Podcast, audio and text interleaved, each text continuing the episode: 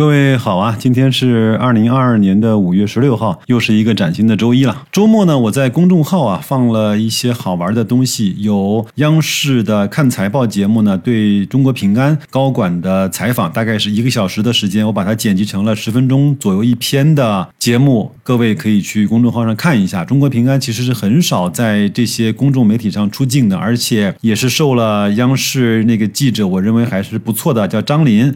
他的灵魂拷问啊，还有呢，我是给大家做了一个根据指数的涨跌，通过智能交易条件单的方式直接买入相对应指数的 ETF 这样的操作的守则以及那个方法的阐释，都在。大白说投资这个公众号，各位呢可以去关注一下。当然还有众多的精彩和福利都在那个上面。咱们这一期的节目啊，从几个碎片化的新闻和白老师前面经历了一个小事件呢开始聊起。我相信今天啊，很多的朋友啊，对开盘之后大盘的表现一定是充满了忐忑的。为什么呢？因为上周啊，国家公布了四月份的社融的数据。开个玩笑话，那哪是社融的数据啊？简直！直就是社死的数据啊，低到让你无法想象。我呢也是被惊呆了。具体的数字呢，我就不念了。各位呢可以去查一下，到底低到什么程度。当然，我相信应该还有很多朋友完全不关注这些数据，也没关系。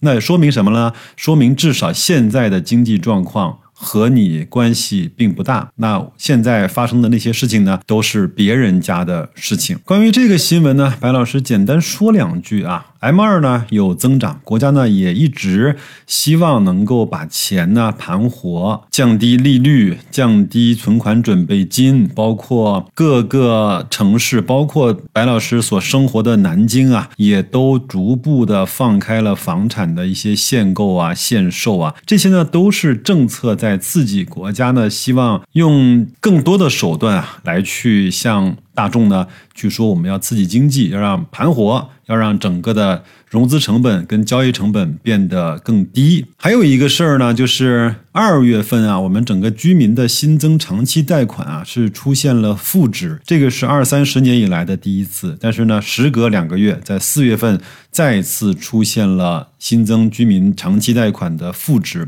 什么意思？其实居民的新增贷款大部分就是房贷嘛，房贷如果出现了负值，就说明还的比贷的多了。第一个是。大家对买房的意愿在断崖式的下跌。第二个呢，是人们也希望更多的把贷款还掉，把自己的负债降低。对于个人来说，最大的一笔贷款和债务基本上就是房贷了。如果我们大幅度的去减少那个的话，就有点像漂亮国缩表的那个动作，把你的债务端和资产端同时的减小，那无意中呢就减小了整个你资产的总量，就是用你的存量资金不用杠杆的情况下去做很多的事情，无论是买房、消费、生产、运营，还是整个国家的运转。这些呢，其实不是一个繁荣的代表，都不是特别好的现象。第二个事儿呢，是我看到了，有可能从上海开始啊，我们会和疫情呢进入常态化的这种相处，就是在社会街头会放很多核酸的检测点。有人预估了一下，有可能在上海这个地方要放九十万个。那这些核酸检测的点呢，都会配上空调。那有人搞笑说，那这不就是隔离的机会吗？我。觉得呢，抛开这个玩笑话来说，可能或者对格力、美的、海尔来说都是一个相对的利好吧。这其实就是在创造需求和拉动一些经济的这种产出哈。但是呢，我想有可能啊，这是只是白老师的个人看法啊，这种。建比较多、比较密集的核酸检测点呢，有可能是我们未来的几年和疫情和病毒啊相处的一个过渡的方式。不然的话，大家伙呢都被封在家里，人、经济啊、产品、物流、钱，整个呢都停止了运转。这个呢是对企业、对整个的经济来说是最大的伤害。就像为什么说一直有刺激经济？的政策呢，出台，但是就是不见效果，因为。都在停摆呢，我把你的双手双脚都捆住，给你去做最好的训练计划，告诉你你要去跑一百米拿冠军，这怎么可能呢？对吗？第三个呢，我们再说回到整个的疫情啊，上周五呢，白老师整个公司呢跟上海的同事进行了视频的会议啊，我看到一个多月甚至是两个月呢没有出门的上海的同事呢，其实都还是有一点憔悴的。当然。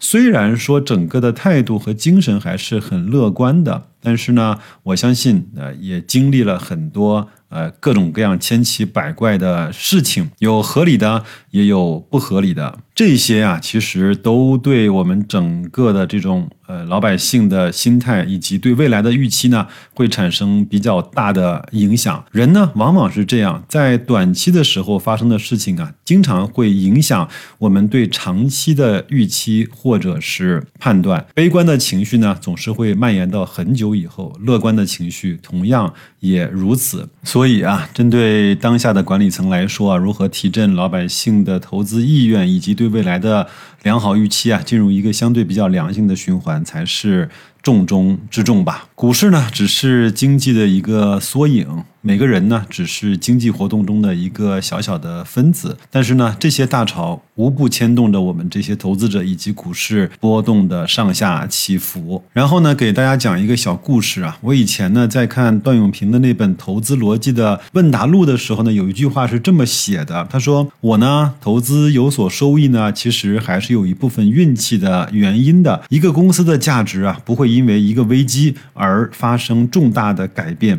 但价格往往会。所以呢，危机的时候呢，往往是加码的时候，因为好多公司的价格呢会掉到它的价值以下，甚至会以下非常多。他说我买股票呢只有一个标准，就是自己觉得便宜才买。比如说，我认为极亿的呃估值呢是二十，那我可能会到十五呢才会买一点。但是呢，到十块钱以下，我就会下手重很多了。重仓买到便宜的股票呢，是多少需要一点运气的，而这种运气的。产生或者是这种好事情呢，你天天盯住股市，反倒呢很难做得到。好，那为什么要讲这段话呢？五一节期间呢？呃，白老师跟几个朋友在一起吃饭，我有一个呢几乎从来不投资股市的朋友呢，在问大家说：“你们都在怨声载道，说今年的股市有多难做，到底今年是个什么样的情形呢？”他也问了一下每个人大概都买了什么，亏了多少。他就在想，哎，那这个时候是不是我这种傻白甜应该进入股市的时候呢？他就问我，他说：“现在如果是你的话，你有一百万，你会买什么？”大家知道吗？在市场好的时候呢？你可以乱推荐，因为推荐什么基本上都是涨的，对吧？但是呢，在市场差的时候呢，你会去推荐那个你认为最有确定性的。那我跟他说，那当然是买